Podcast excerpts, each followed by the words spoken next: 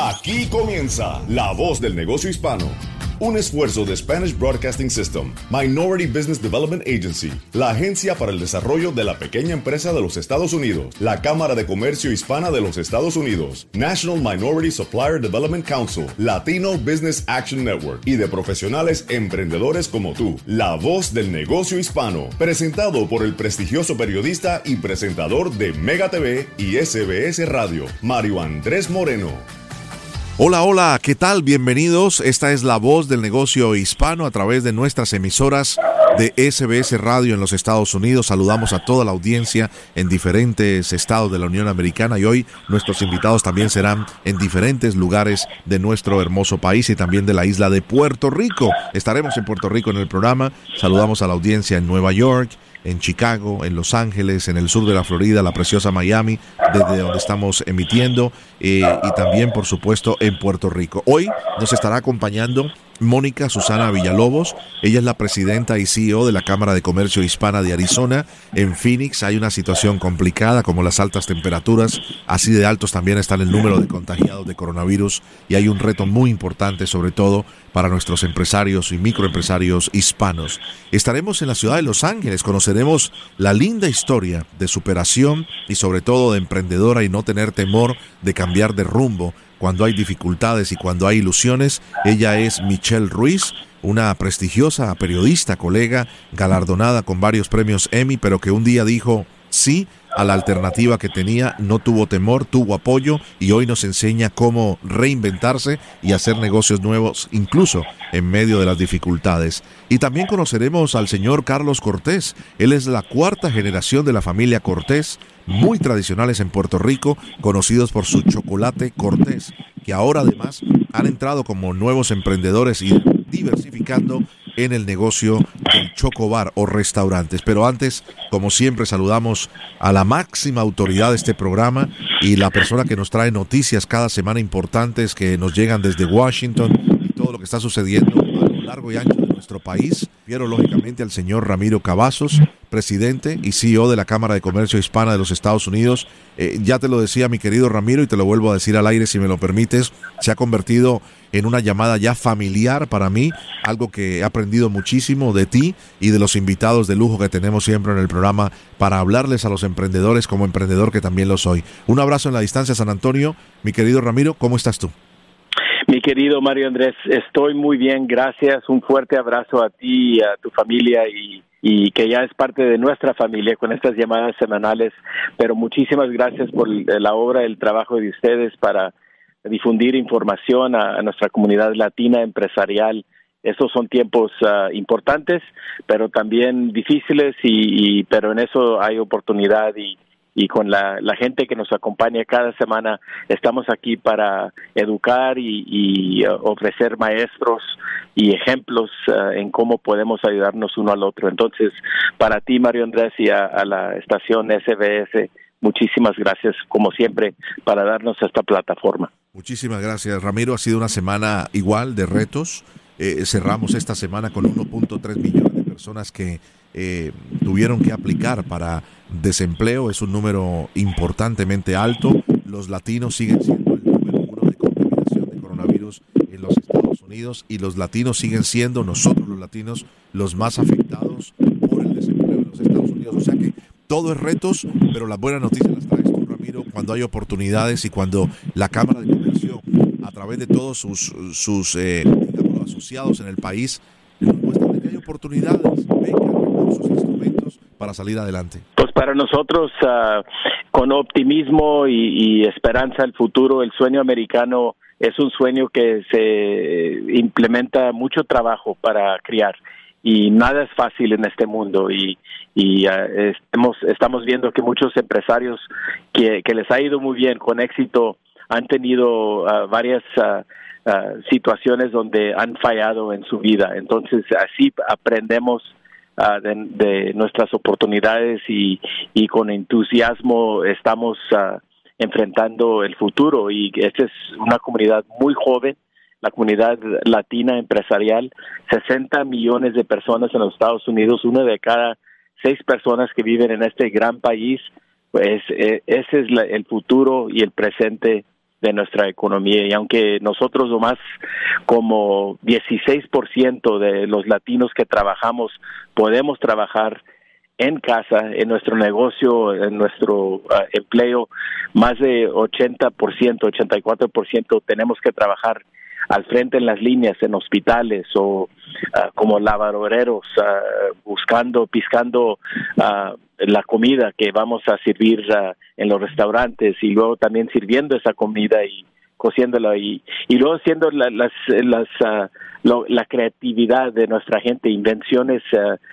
para eh, la vacuna que necesitamos. tenemos latinos por todos lados en la tecnología hasta el mundo de, de, labor. Entonces nosotros proyectos de construcción, lo más uno mira nuestra gente trabajando esos proyectos importantes. Entonces para nosotros tenemos esperanza que aunque estamos muy afectados en este tiempo, Mario Andrés, que nosotros vamos a salir más fuertes en el futuro.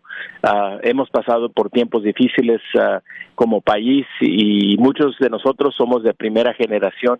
Vinimos a este país para trabajar duro. Entonces, ah, le quiero decir a, a, la gente que nos escucha que tengan el optimismo que, que nos va a dar la esperanza del futuro. Entonces, con esta plataforma, este programa, estamos uh, con gente que han pasado por tiempos difíciles, no nomás eh, el virus, pero uh, la recesión uh, que, que nos pegó hace 12 años y, y 9-11 y luego eh, los precios de energía en los 70 y entonces yo, yo miro que con el trabajo de ustedes y de la Cámara, no nomás la Cámara Nacional, pero 250 cámaras en este país uh, por todos lados y en Puerto Rico uh, tenemos que tener fuerza y, y, las ganas para sobresalir a, al otro lado de, este virus. Pero todavía es, está, es, un, es una dinámica muy fuerte está cambiando uh, diariamente pero tenemos que escucharnos uno al otro y, y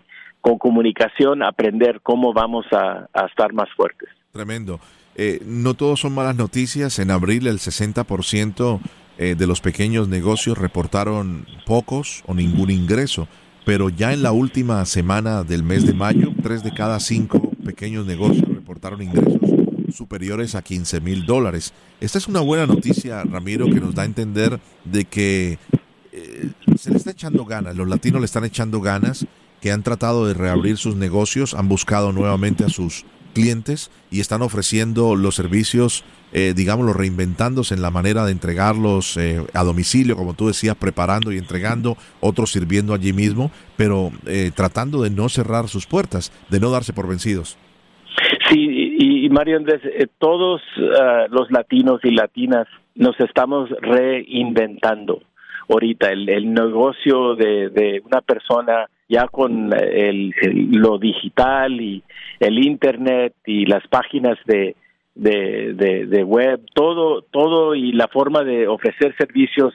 Hemos visto negocios que les ha ido uh, mejor, han aumentado, aumentado su negocio causa del, del virus, porque la gente ya está buscando servicios, todavía necesitamos servicios, pero lo estamos uh, cosechando de una manera diferente, más directa, con menos impuestos, menos costos uh, de operaciones, porque todo se está haciendo utilizando lo digital y tecnología y el Internet. Entonces, yo estoy viendo que, que esta, esta dinámica que va a durar hasta, yo digo, los últimos de este año y los principios del año que venga, uh, lo vamos a tener que uh, aprender Ah, de los consejos que estamos aprendiendo con este mismo programa, cómo podemos ah, ah, estar más fuertes y aprender de, de cómo seguir adelante. Entonces, somos la población joven, más dinámica, se está educando mucho en nuestra comunidad, pero es una comunidad que ya está impuesta a trabajar duro y con obstáculos que vamos a tener que que brincar. Entonces, yo tengo uh, con lo que nos avisaste, Mario Andrés, la información que tres de cada cinco negocios han aumentado su negocio. Eso es la realidad de una manera nueva de trabajar. Entonces, uh, no todos son malas noticias, pero vamos a aprender de ser negocio diferente y una manera eh, nueva. Y así como estamos escuchando este programa de, de nuestra ah, hogar ah, o de nuestro negocio ah, digitalmente, esa es la manera de ser negocio para los negocios de nuestra comunidad empresarial hispana. Ramiro, eh, dentro de los eh, próximos días, en esta nueva semana que comienza, ya el 20 de julio se reintegran eh, el Congreso de los Estados Unidos, se habla de la posibilidad de un nuevo paquete de estímulos. El presidente de los Estados Unidos incluso compareció en la cadena Fox, en el programa de negocios, dijo que vendrá un nuevo cheque y será muy pronto.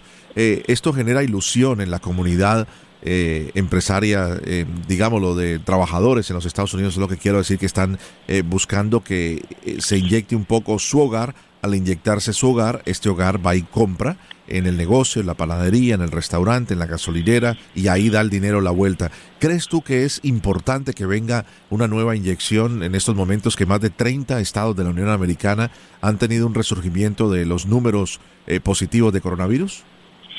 Pues yo, yo te digo, Mario Andrés, que um, eh, sería bueno tener otra inyección de, dinero, un estímulo uh, pequeño para ayudar a nuestra comunidad. Por, por el otro lado, también hemos visto que uh, hemos ya uh, tenemos mucha deuda como un país y hemos puesto ya más de, de dos mil billones de dólares, a un trillón o dos en el estímulo ya para el PPP y otros programas. Y tenemos que eh, saber que eh, esa deuda se la dejamos a nuestros hijos y a nuestros nietos. Entonces, eh, es, es, ah, es costoso esta ayuda.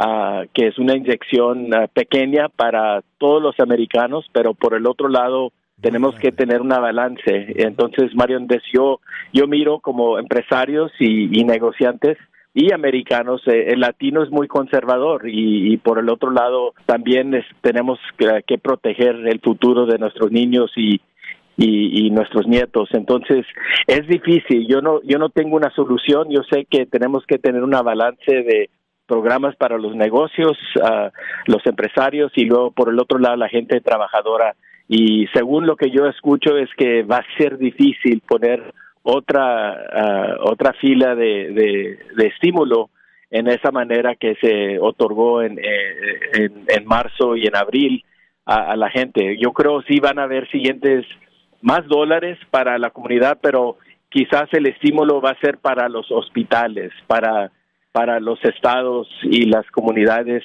para ofrecerle uh, comida a la gente que, que está, está desempleada. Entonces, directamente yo creo van a ofrecer estímulo, pero no a las familias tanto como lo, se lo van a otorgar a, las organizaciones que están ofreciendo servicios ah, de medicina directamente a gente que, que no tiene Uh, eh, no están cubiertos con la aseguranza de, de, su salud. Entonces, ahí es donde hay muchos latinos, uh, 30, 40%, nomás en Texas, donde no, no tienen la protección de su programa de salud.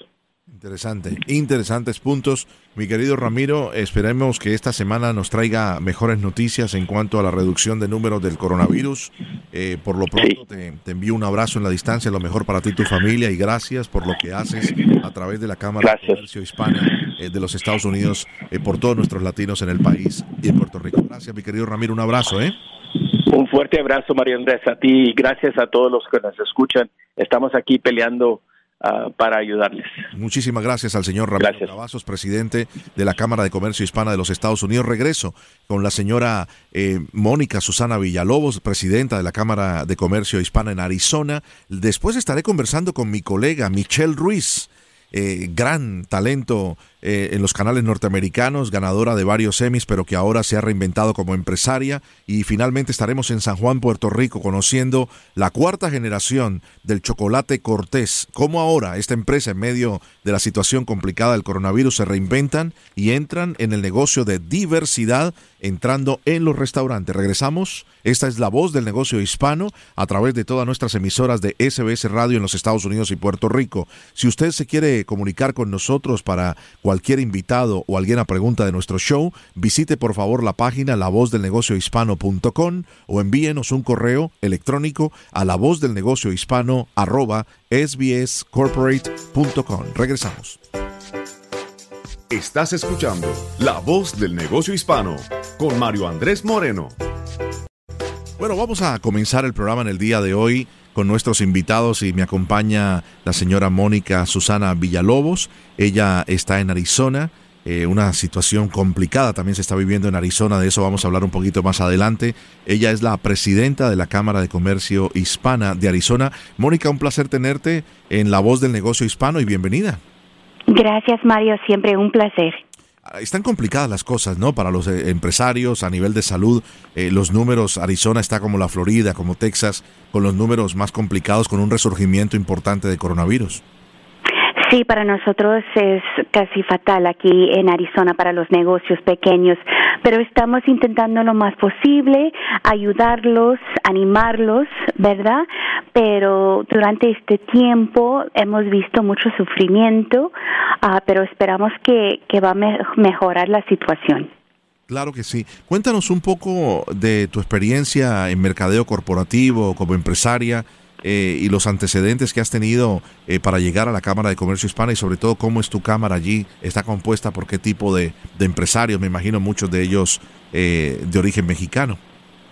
Sí, aquí en Arizona es un mercado súper interesante, uh, principalmente mexicano, pero a mí siempre me ha interesado el potencial que tienen los latinos aquí en Arizona y por eso durante mi carrera siempre en mercadeo uh, con diferentes uh, diferentes compañías y luego como um, Uh, como dueña de, de, un negocio en Nueva York también, pero últimamente regresé aquí a Arizona para ojalá hacer un poco de um, ofrecer un poco de ayuda, a hacer un impacto aquí.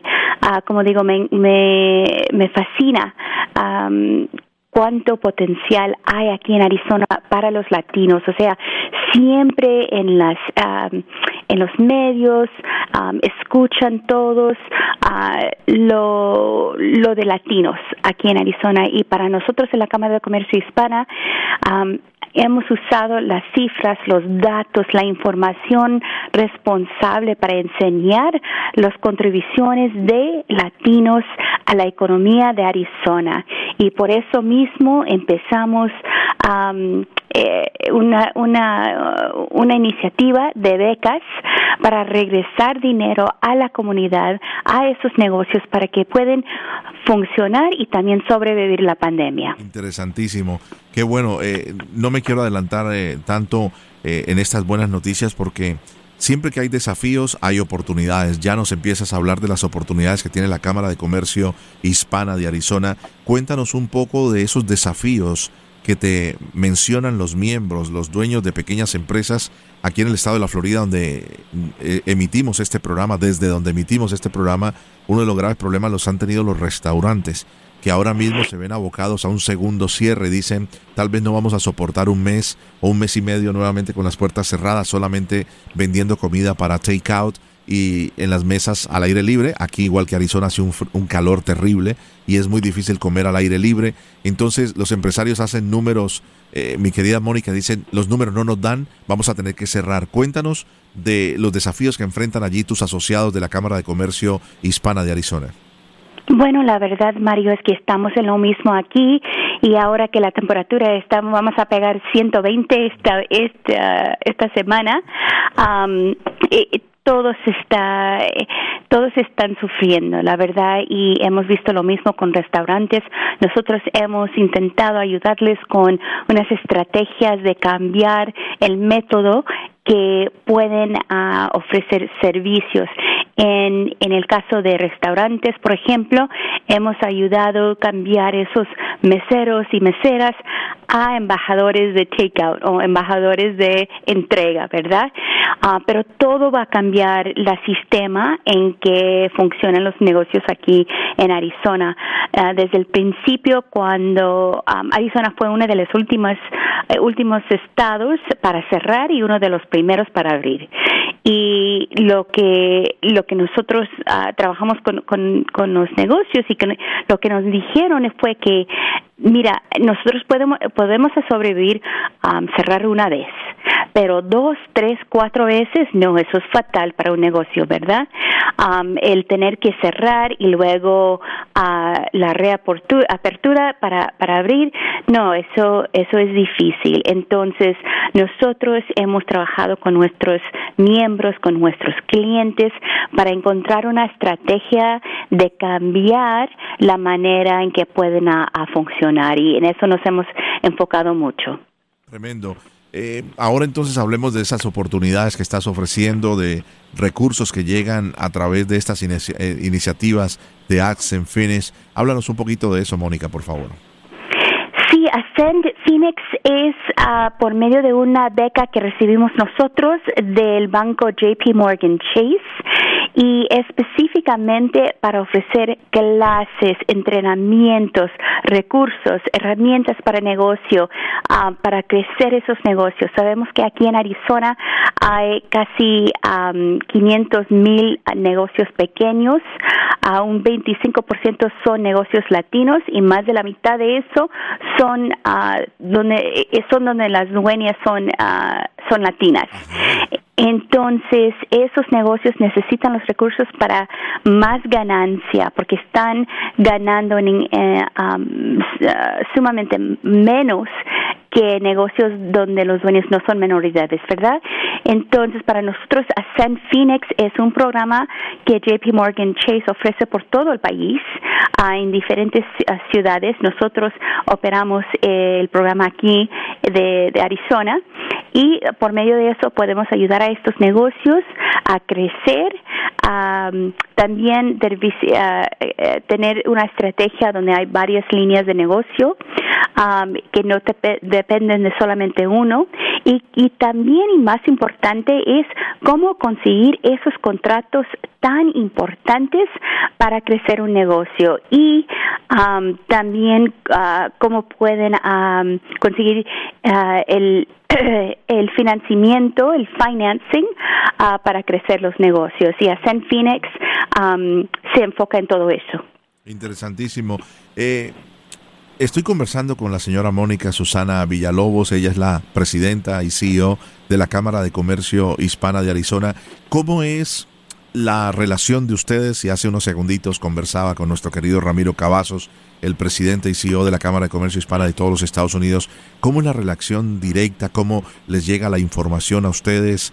Eh, y digo para ti en Phoenix, en Arizona, como para el que está en Nueva York, en San Juan de Puerto Rico, en Los Ángeles, California o en Chicago, o aquí mismo en el sur de la Florida, ¿cómo es esa conexión de oportunidades, de nuevos préstamos, de que se amplió el PPP, de que se amplió el programa de ayuda por desastre para ustedes poderlo llevarlo a sus asociados? Sí, Ramiro y su equipo en la Oficina Nacional de la Cámara de Comercio Hispana están trabajando con nosotros, siempre se andan, siempre han, se han comunicado con nuestra oficina para ofrecer diferentes programas para ayudar a nuestras cámaras en el país para, eh, eh, para poder también ayudar a nuestros miembros. puede ser por medio de préstamos, puede ser por medio de diferentes programas, uh, también información. Lo más importante que nos ofrece la Oficina Nacional es la información y cómo tratar con el gobierno, diferentes, cómo, cómo va la política, ¿verdad? En Washington, D.C., como ellos están allí, tienen toda esa información y siempre están apoyando no solamente a, a los negocios pequeños, pero también como a las cámaras de comercio. Por ejemplo, las cámaras de comercio no estaban elegibles para el programa de PPP. Entonces yo sé que la oficina de Ramiro estaba trabajando para ayudar a las cámaras porque los recursos que ofrecemos a nuestros miembros son tan importantes y sin poder aprovechar de ese programa y de, no ser elegible a por medio de nuestra estructura fue algo difícil. Entonces Ramiro y su equipo uh, siempre en la lucha para nosotros. Tremendo, pues esa es una buena noticia. Eh, Mónica, antes de, despedirte, no pudiera dejar de pasar la oportunidad tú como empresaria, como creadora de negocios, como emprendedora, pero ahora que estás a través de la Cámara de Comercio Hispana de los Estados de, del Estado eh, eh, en Arizona precisamente, ayudándole a muchos hispanos a seguir adelante, a, a, digámoslo, poder contestar preguntas que siempre se tienen, dudas y temores. ¿Qué consejo le darías a los dueños de negocios en estos momentos que te puedan escuchar y tengan temor de seguir adelante que piensen de que esta situación de verdad que nos ha afectado económicamente a todos, pero que quieren, como se dice popularmente, eh, tirar la brocha, bajar los brazos y cerrar las puertas de su negocio. Sí, para nosotros es que el, mensaje es no están solos, ¿verdad?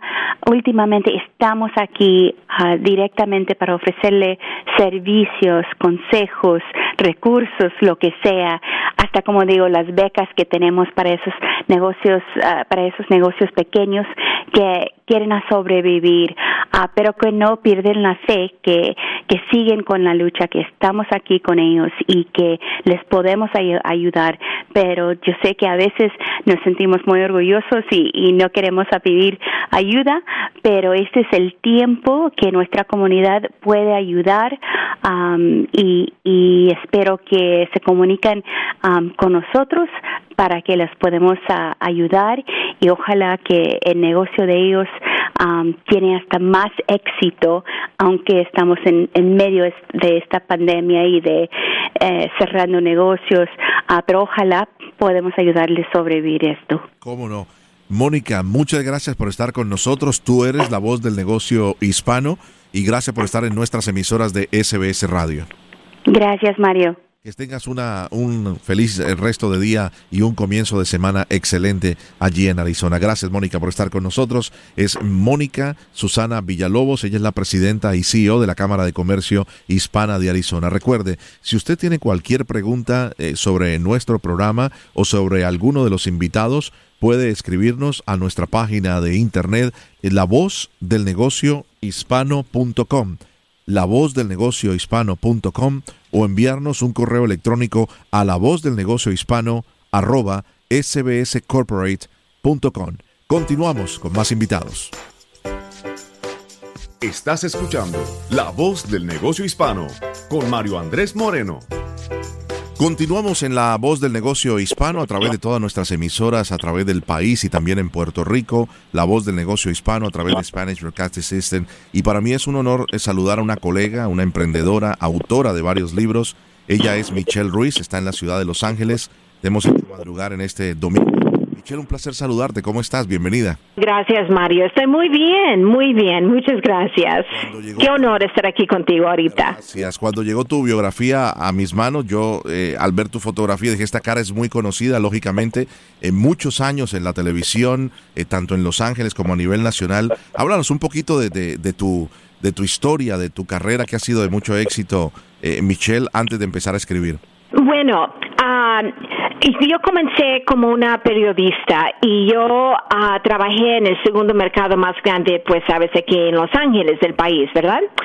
Y, uh, y durante la última parte de mi carrera tuve una idea para un negocio y terminé comportando uh, esta idea con, bueno, con dos inversionistas durante un almuerzo y aún yo no tenía ni un plan de negocios ni experiencia. Yo todavía era una periodista.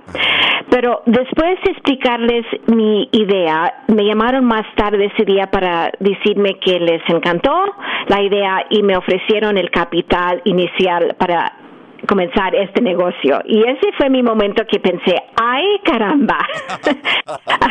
pensé, bueno, supongo que si quiero ser una empresaria, este era el gran momento. entonces, uh, fui al mismo tiempo muy medioso y emocionante.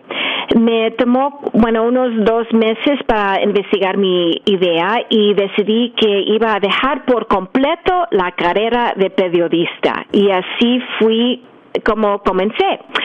y me di cuenta de que muchos empresarios viven y mueren tratando de obtener capital y esta gran oportunidad me llegó y necesitaba aprovecharla. Entonces, de allí mi primer negocio fue saber hacer un sitio web con videos bilingües y educativos para hispanos. Yo miré que había una necesidad en, en 2006 y lo tomé. Y de allí mi segundo negocio, Ruiz Strategies, es una compañía de comunicación estratégica especial, especializando en reputación, comunicaciones internas y evaluación de sesgos inconscientes. Y ahora mi tercera compañía, una compañía de tecnología SaaS llamada Biosync, se enfoca en la identificación de anti-sesgo. La empresa utiliza datos de evaluaciones personales para ayudar a las empresas a identificar y a eliminar sesgos inconscientes en el lugar de trabajo. Y ya sabes, ahorita mismo es muy importante lo que está pasando en el mundo, ¿no?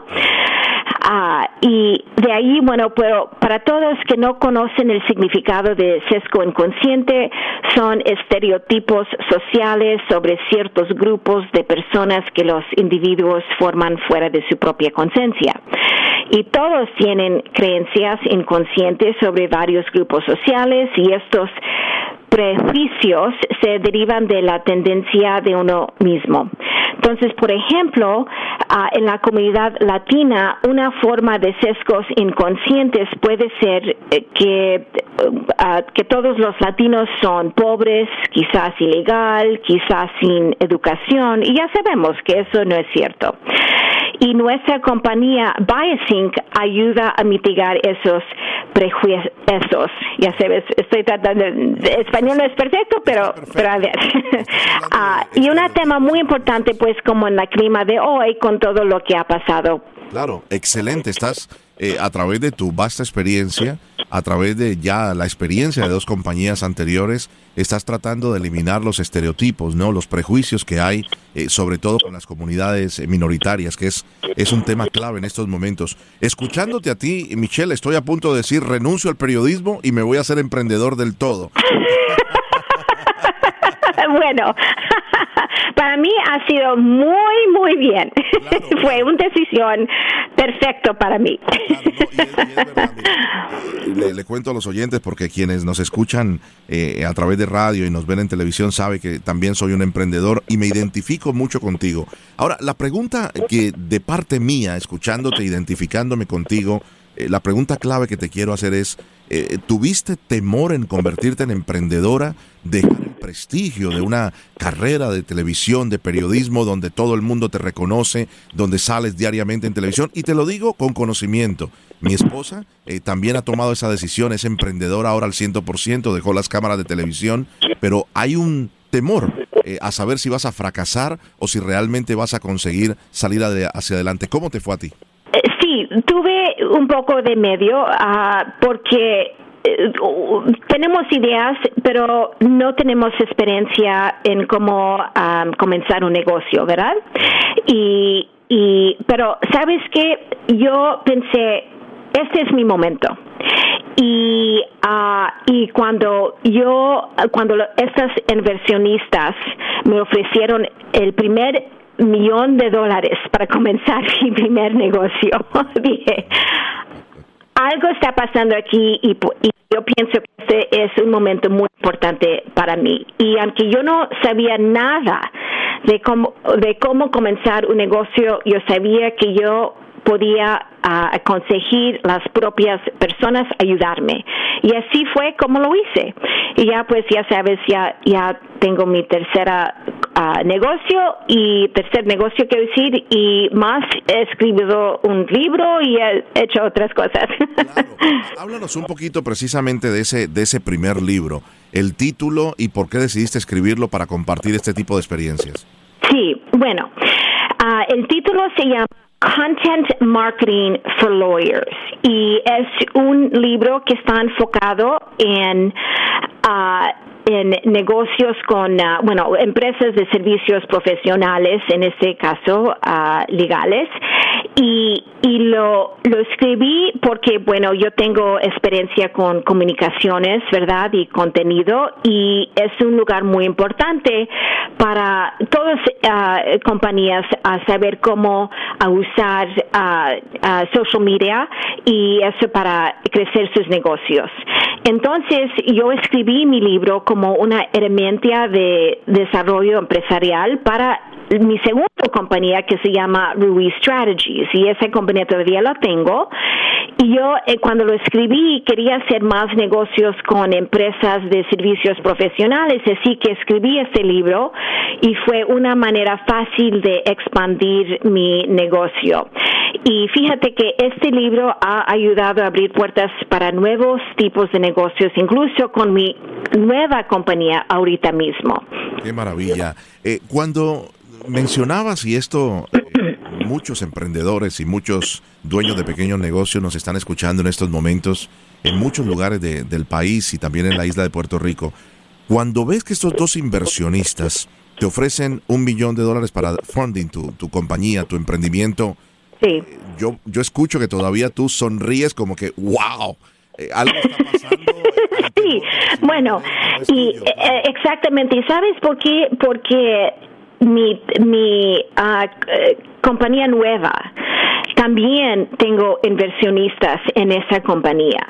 Y, y cuando yo uh, me, pienso de esa primera compañía y lo que yo no uh, sabía de cómo comenzar un negocio, y pero estos inversionistas creyeron en mi, en mi y en mi idea es de veras a, tener un almuerzo y que ellos te llaman después esa tarde y, que te dicen que uh, me gustan les gustan la idea y queremos uh, inversionar la primera uh, millón de dólares. Es es algo muy increíble.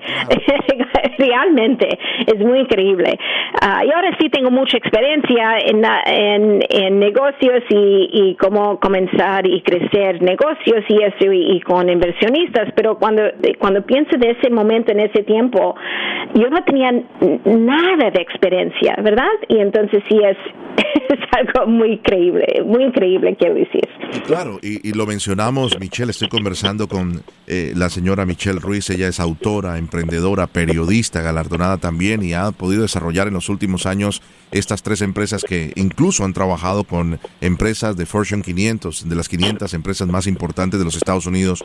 Michelle, el, mensaje para estos emprendedores que nos escuchan es, hay que tener temor, eh, endeudarse, entrar en un préstamo, eh, tratar de entrar en este entorno difícil del mercado hoy día cuando eh, varios estados están tratando de echar hacia atrás y cerrar. Hay temor de saber si las escuelas van a regresar en, en, agosto, septiembre, si las universidades. Hay temor en que si la gente va a poder estar en la calle consumiendo de los productos.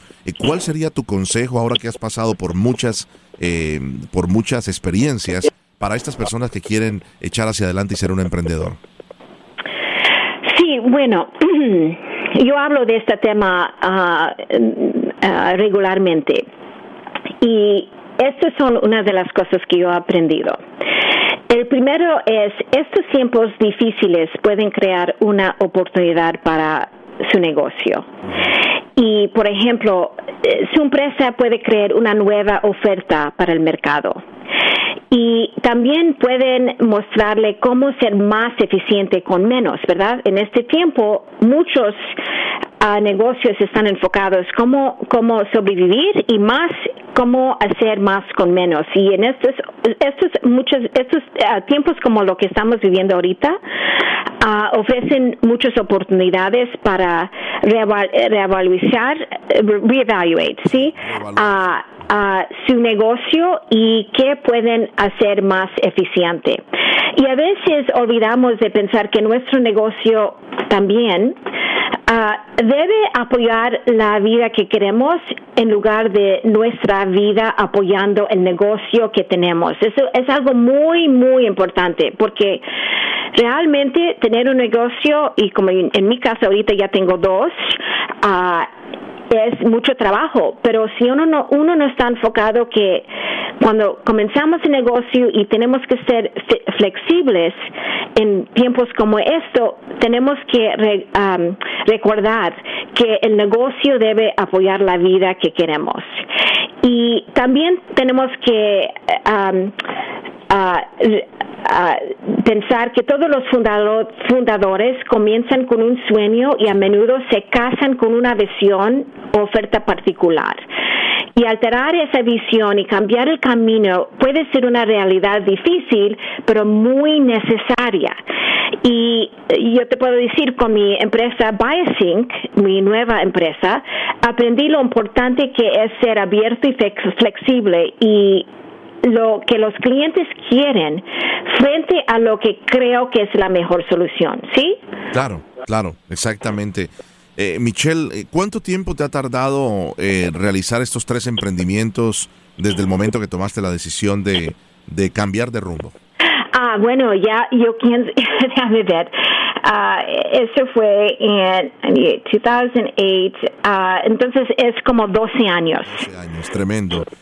Sí. Eh, es muy inspirador. ¿Dónde podemos encontrar eh, tus libros? ¿Dónde podemos encontrar mayor información para que muchos eh, se puedan, digámoslo, ver representados en la historia tuya, que no tuviste temor de cambiar de rumbo tu carrera y hoy día eres una exitosa emprendedora, empresaria, ayudando a muchos en inglés y en español en los Estados Unidos, Michelle?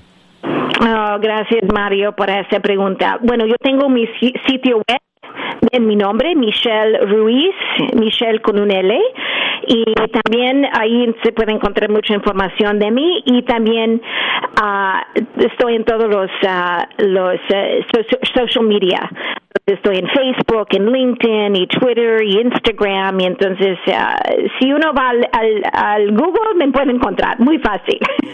te y eso, Mario, ya sabes, es good marketing. ¿Tus raíces hispanas de dónde son? Oh, bueno, mi familia es de Panamá. De Panamá, lindo Panamá. Sí, pero yo nací aquí, por eso, mm, por eso es que mi español no es perfecto.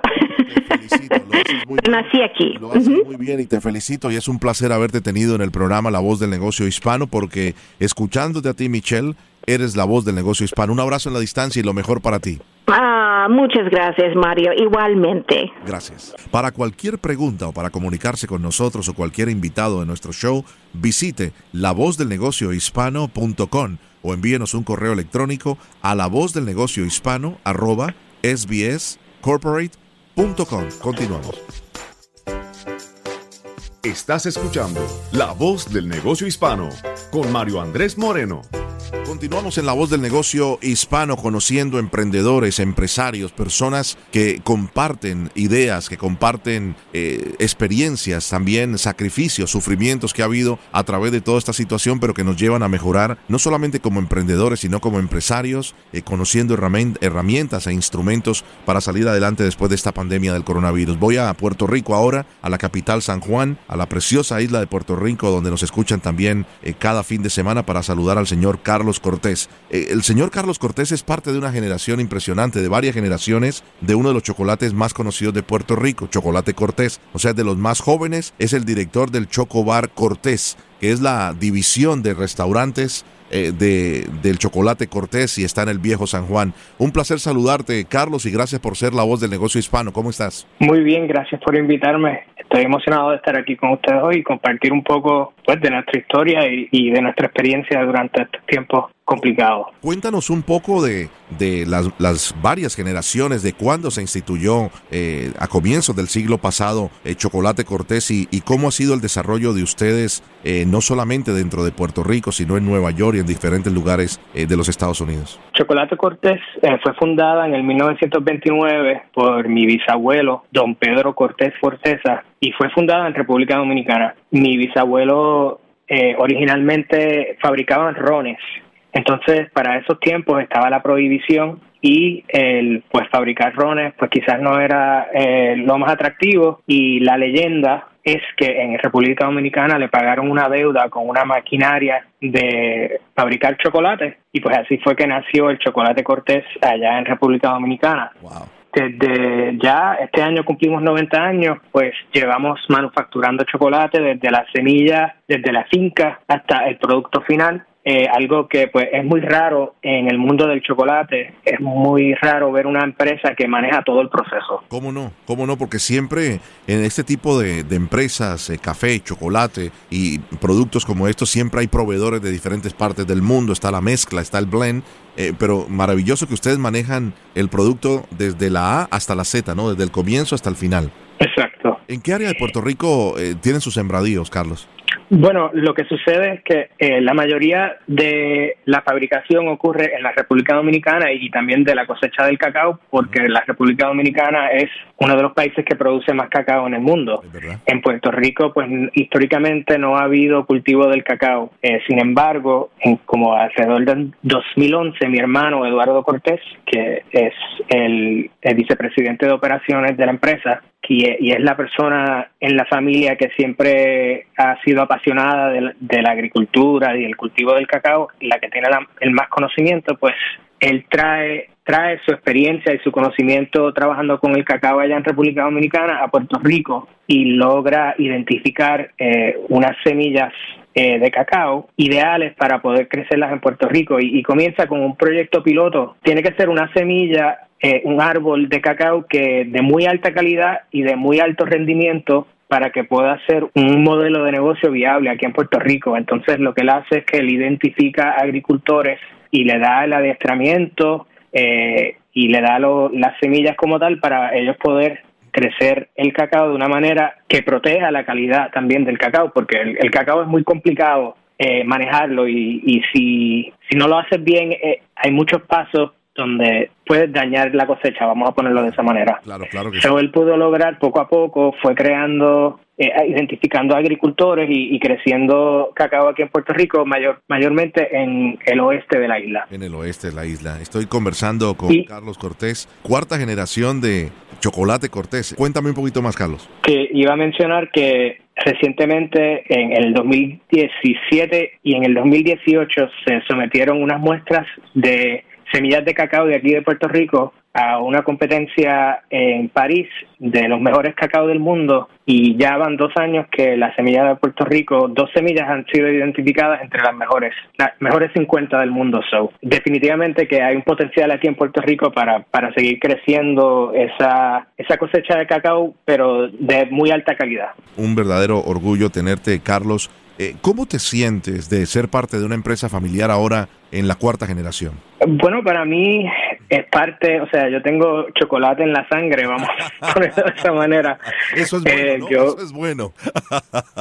sí, yo me crié, eh, o sea, toda la vida he estado rodeado de chocolate y yendo a la empresa, a la fábrica, trabajando en la fábrica, eh, o sea que pues fue casi algo natural que ocurrió en el transcurso de mi vida. Eh, inicialmente, pues yo yo soy el más joven de mis tres hermanos, que también de mis dos mis dos hermanos mayores también trabajan en la empresa y yo era como el rebelde, vamos a ponerlo de esa manera, porque yo iba a estudiar medicina eh, y estuve estudiando medicina, pero ya como en el 2014, eh, que ya estaba en mi segundo año de medicina, fue que, que decidí eh, cambiar mi carrera y, y unirme a la familia al negocio de la familia somos muy afortunados eh, de poder trabajar juntos, somos muy apasionados, siempre queremos lo mejor para la empresa. Y, lógico, lógico. Pues, Eso es parte de, ¿no? Es parte, y, te lo pregunto, Carlos, eh, eh, me suenas muy joven, ¿qué edad tienes tú?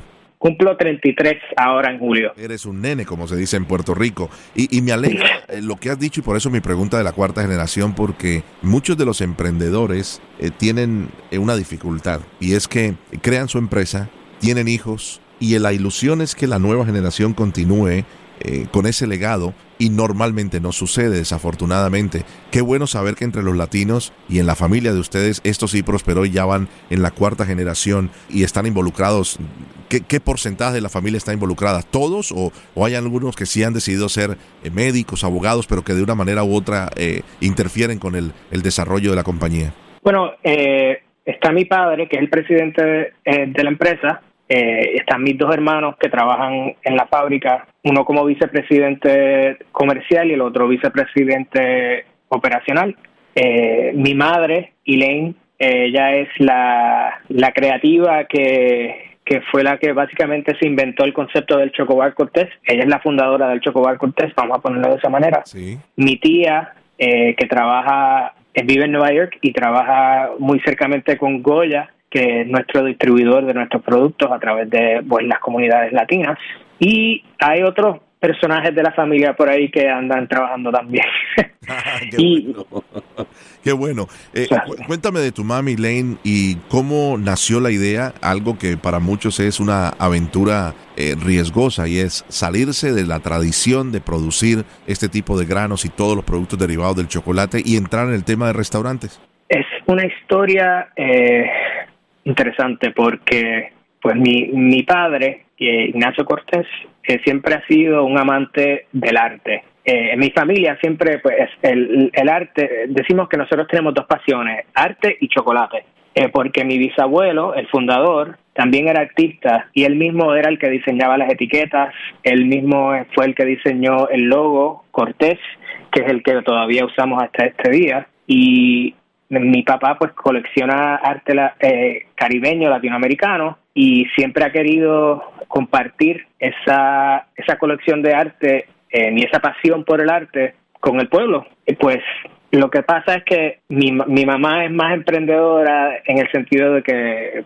siempre está siempre está inventando y pues entre la idea de mi papá querer eh, eh, compartir el arte y de mi madre compraron un edificio en el viejo San Juan eh, en el primer piso pusieron lo que eventualmente se convirtió en el Choco Bar Cortés y en el segundo y el tercer piso eh, donde vive la Fundación Cortés que se creó con una fundación sin fines de lucro cuya misión es educar e inspirar con nuestra pasión por las artes del Caribe. Volviendo al Chocobar Cortés, eh, esa idea surge porque mi madre entendía que había que, el chocolate era algo eh, mucho más eh, dinámico que lo que uno usualmente piensa que es una barra para comer y que pues se puede utilizar como un ingrediente en la comida y hay muchas maneras de consumirlo. Incluso en Puerto Rico y, en República Dominicana y en el Caribe, nosotros el, chocolate cortés se conoce por el chocolate caliente.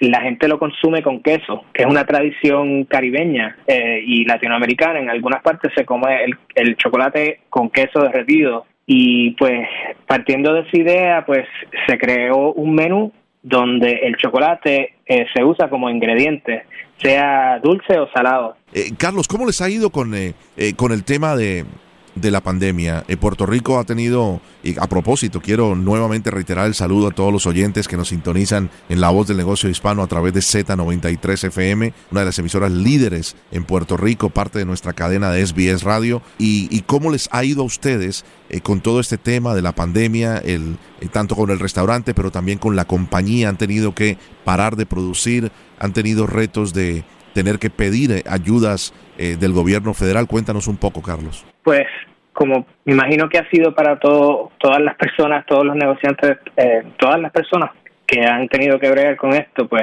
ha, sido un proceso complicado y todos los días eh, cambian, se cambian las cartas, vamos a decir.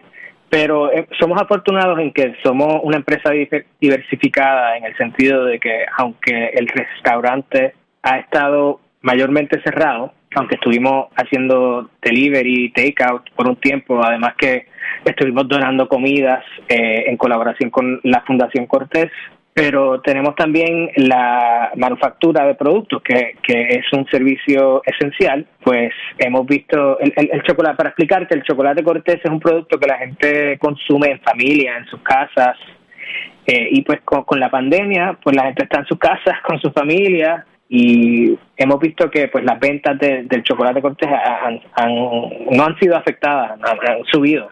Eh, pero el restaurante como tal pues ha estado cerrado, hemos estado mirando, eh, evaluando, analizando, inventando eh, maneras en que podemos seguir llevando esa experiencia del chocolate cortés a las personas en su casa. Muy bien.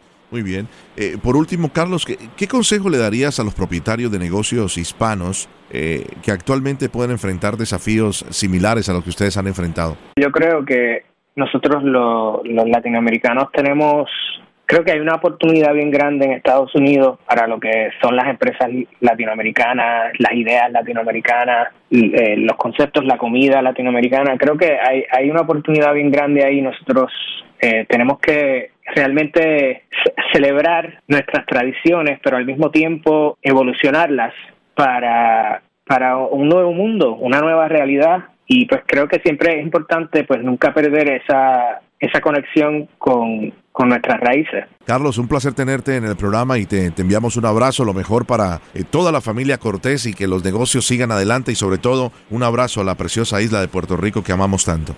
Así será, muchas gracias. Muchas gracias por estar y ser la voz del negocio hispano. Para cualquier pregunta o para comunicarse con nosotros o cualquier invitado de nuestro show, visite lavozdelnegociohispano.com o envíenos un correo electrónico a la voz del negocio hispano sbscorporate.com. En nombre mío y de todo el equipo, soy Mario Andrés Moreno. Que tengan un feliz día y muchas gracias.